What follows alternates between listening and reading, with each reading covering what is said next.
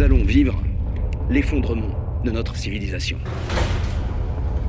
Et je peux vous dire qu'il n'y a aucune institution dans ce pays ou ailleurs qui n'est prête à, affronter ce qui va se passer.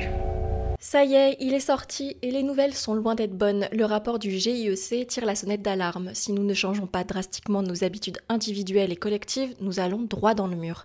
Il se pourrait que dans 50 ans, la Bretagne ait les mêmes températures qu'au Portugal. Pourtant, loin d'être fataliste, ce sixième rapport propose des solutions concrètes, réalistes et efficaces pour lutter contre le réchauffement climatique et plus simplement pour sauver la planète. Les dix prochaines années seront cruciales si on veut lutter contre le réchauffement. Le message à retenir, au lieu de se comporter comme les dignes héritiers de Don't Look Up, agissons à tous les niveaux. Ce sont le déni et l'attentisme.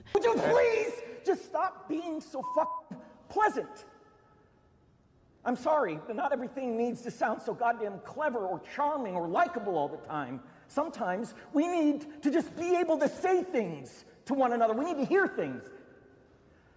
Selon un sondage IFOP de 2022, 67% des Français déclaraient ressentir de l'éco-anxiété. Un Français sur cinq déclare que les questions environnementales provoquent de profondes remises en question sur son désir d'enfant, de vie sociale, de vie professionnelle, et 42% des moins de 35 ans déclarent que la crise climatique a un impact sur leur désir d'enfant. Et si nous nous sentons peut-être démunis, la fiction semble être une échappatoire pour l'anxiété qui nous traverse. Car oui, la fin du monde inspire et fascine. Les fictions sur le sujet pullulent, et on peut même dire que ce sont dans les vieux pots qu'on fait les meilleures soupes. Il suffit de citer La guerre des mondes d'H.G. Wells, œuvre de science-fiction incontournable parue en 1898, encore et toujours adaptée 100 ans plus tard. Et derrière ces récits pétris d'action, de suspense et de frissons, nombreuses sont les œuvres qui nous offrent des messages politiques fort percutants, qui ne sont pas forcément toujours les plus pertinents au regard de nos sociétés en crise. Entre individualisme exacerbé, ultraviolence et pessimisme sous fond de présages irréalistes, un discours dominant s'est formé dans le paysage de la fiction apocalyptique sans qu'un autre ne prenne le contre-pied avec autant de succès. Pourquoi? Qu'est-ce que ces récits disent de nous? Pouvons-nous faire sans? Pourquoi cherchons-nous à faire avec? Bienvenue, je suis Sophie Gliocas et vous écoutez J'ai pas sommeil, un podcast pop culture et féministe. We've got to survive. Somebody's got to survive. They kill for one reason. They kill for food. They eat their victims. Imagine, if you will, that something has gone terribly wrong. Shoot it, man. Now, accept the fact that there's no escaping the horrible consequences. George Romero brings back the dead. Night of the living dead has ended. Dawn of the dead is here. Quand on parle d'apocalypse, la figure fictive la plus populaire est sans aucun doute celle du zombie. Dans un article intitulé Biopolitique des zombies, le philosophe Joachim Daniel Dupuis revient sur son évolution.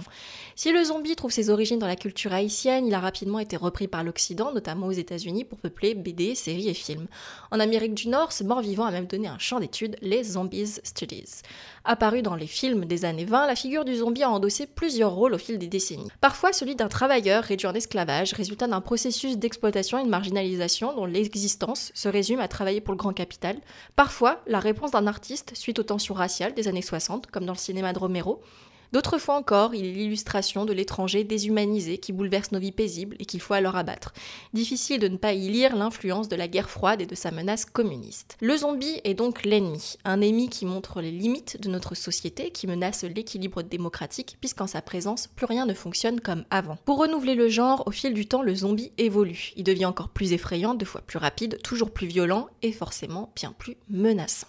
La survie des personnages principaux devient alors centrale et leur compas moral le cœur du récit. C'est ce besoin de survie qui va pousser les personnages à faire des choix. Très vite, un point de vue se forme. Pour survivre plus longtemps, il faut être en groupe. Les loups solitaires ont assez peu de probabilité de s'en sortir, à part si vous êtes Bill de The Last of Us. Le groupe, voilà où se cacherait la réponse à nos problèmes apocalyptiques. Un groupe uni où chacun apporte sa contribution et qui évolue au service des autres. Vraiment? Car ici, pas d'utopie. Le groupe évolue aussi par rapport aux autres. Il ne s'est pas construit avec le zombie comme seul ennemi. Les autres groupes représentent des menaces à son existence qu'il faut éliminer. Si dans la première saison de The Last of Us, on nous présente une communauté qui évolue dans une logique quasi communiste, ce qui d'ailleurs fait sourire le protagoniste en tant que bon américain libéral, cette configuration est bien la seule présentée ainsi dans la série et elle est soigneusement protégée conservé à l'abri des regards. Bien souvent dans ces fictions, le groupe ne fonctionne pas de façon horizontale, un seul leader gouverne et qui n'hésite pas à employer la barbarie s'il juge cela nécessaire. Maybe you people are better off without me. Go ahead.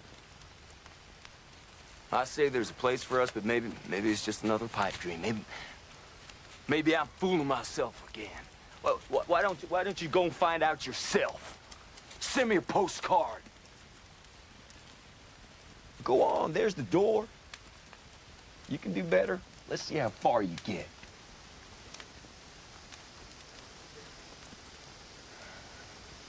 No takers? Fine. But get one thing straight. You're staying. This isn't a democracy anymore. La peur de l'autre est constante dans les récits apocalyptiques. La société d'hyperconsommation dans laquelle les personnages évoluaient n'est plus. Désormais, place au rationnement et à l'autoritarisme militaire. Les institutions n'existent plus ou ce qu'il en reste est une forme liberticide qu'il faut éviter à tout prix.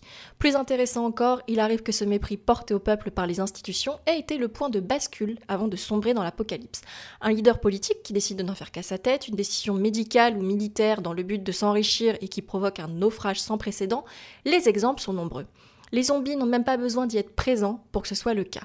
Falling Skies, The Rain, The Undread, Colony, les humains se chargent très bien d'être leurs pires ennemis. Et si nous ne sommes pas capables de présenter l'humain différemment, c'est peut-être car notre société libérale nous prouve chaque jour que nous évoluons dans un système ultra compétitif et hyper individualiste où nous repoussons les différences et tout ce qui sort du cadre. Mais c'est peut-être aussi parce que nous ne savons pas réfléchir à ce à quoi ressemblera vraiment l'apocalypse. La fin du monde dans la fiction est généralement illustrée de deux façons. Soit elle survient durant la fiction, et on suit les protagonistes qui tentent de survivre au jour le jour, soit l'apocalypse est survenu brutalement et on découvre des protagonistes des décennies, des siècles plus tard, dans des environnements qui sont très souvent des dictatures où un gouvernement totalitaire a été mis en place, avec d'un côté une élite et de l'autre un peuple divisé en plusieurs strates, et le plus souvent asservi. C'est le cas de Snowpiercer, Hunger Games, etc. Vous les connaissez sûrement mieux que moi. Autant dire que ce ne sont pas des récits hyper optimistes ou rassurants.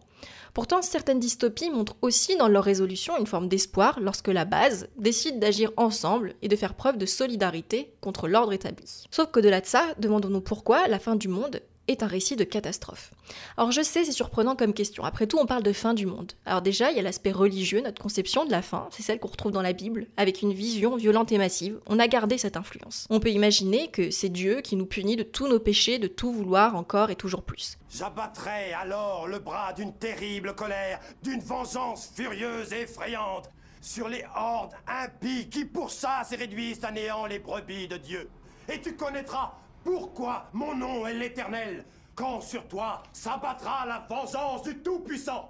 Mais en réalité, le message religieux, il s'est effacé. Ce qu'on a gardé, c'est plutôt cette idée d'extinction de l'humanité qui renvoie bien sûr à la mort. Forcément, c'est pas très joyeux. Mais dans nos récits contemporains, tout le monde ne meurt pas, justement. Justement, il y a des survivants, c'est bien ça le sujet. La fin du monde, c'est un élément traumatique, bien sûr, mais au-delà de la mort, ce qui s'éteint, c'est un système tel qu'on le connaît. C'est un fonctionnement capitaliste et libéral auquel on s'était habitué, qu'on nous a souvent présenté comme la seule solution, et qui, ici, ne peut plus fonctionner. L'apocalypse est souvent représenté comme un événement cataclysmique qui survient du jour au lendemain auquel personne n'a pu se préparer et qui réduit l'humanité à néant parce qu'on ne sait pas imaginer la fin de ce système autrement. On a du mal à se projeter une forme de société alternative et massive sans ces facteurs. Or, il est fort probable que la fin du monde ne se passe pas tout à fait comme ça si on décide d'en avoir une lecture transdisciplinaire et sérieuse en se basant sur des études et des analyses économiques, sociologiques, biologiques ou encore écologiques. Il y a une série qui traite de ça brillamment, c'est la série Years and Years de 2019, c'est une série anglaise qui suit toute une famille londonienne pendant 15 ans. C'est pas une série sur la fin du monde à proprement parler, mais il y a vraiment une grille de lecture intéressante pour comprendre comment des événements mis bout à bout peuvent aboutir à une société en crise. You're supposed to have the answer. I think I have. I've got exactly that because next year we face a general election and God knows we need to shake things up, don't you think? So I propose, in order to vote, every British citizen must take an IQ test. What? You can't say that. Oh, she's brilliant. I said you'd like it. If you score above 70, you can vote. Simple as that. Oh, she is outrageous. 70's quite low. It's not that bad. Are you saying that some people are too stupid to vote. No. That's what you say. Millions of you. At work, at home, in the pub. You say, take away the vote. Au lieu d'imaginer un événement précis, qui enverra tout valser, faut plutôt avoir conscience que la fin du monde, c'est une suite d'événements, de facteurs qui vont se croiser, peut-être sur plusieurs décennies, et qu'on ne peut pas prédire tout ce qui peut se produire durant ces crises. Il y a une marge de hasard, d'inconnu. La fin du monde, on peut commencer à l'écrire de façon très réaliste à partir de maintenant. On n'a pas besoin d'imaginer un futur proche, et même si cette phrase est très anxiogène, elle peut être aussi porteuse d'espoir, puisque des solutions existent. On peut raconter ces solutions, ces alternatives, ces récits.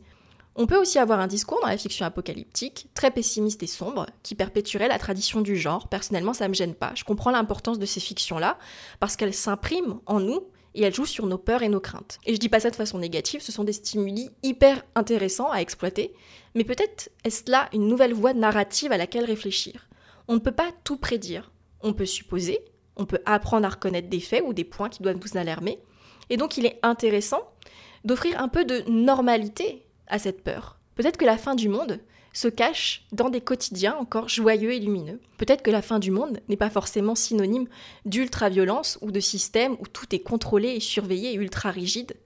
La fin du monde, c'est aussi le résultat d'incompétence, de bêtises à un niveau institutionnel et gouvernemental. Parfois aussi, le pouvoir exerce l'ampleur de son autorité, l'ampleur de sa violence de façon plus insidieuse, plus sournoise. C'est même souvent de cette façon en Occident qu'il assure sa pérennité.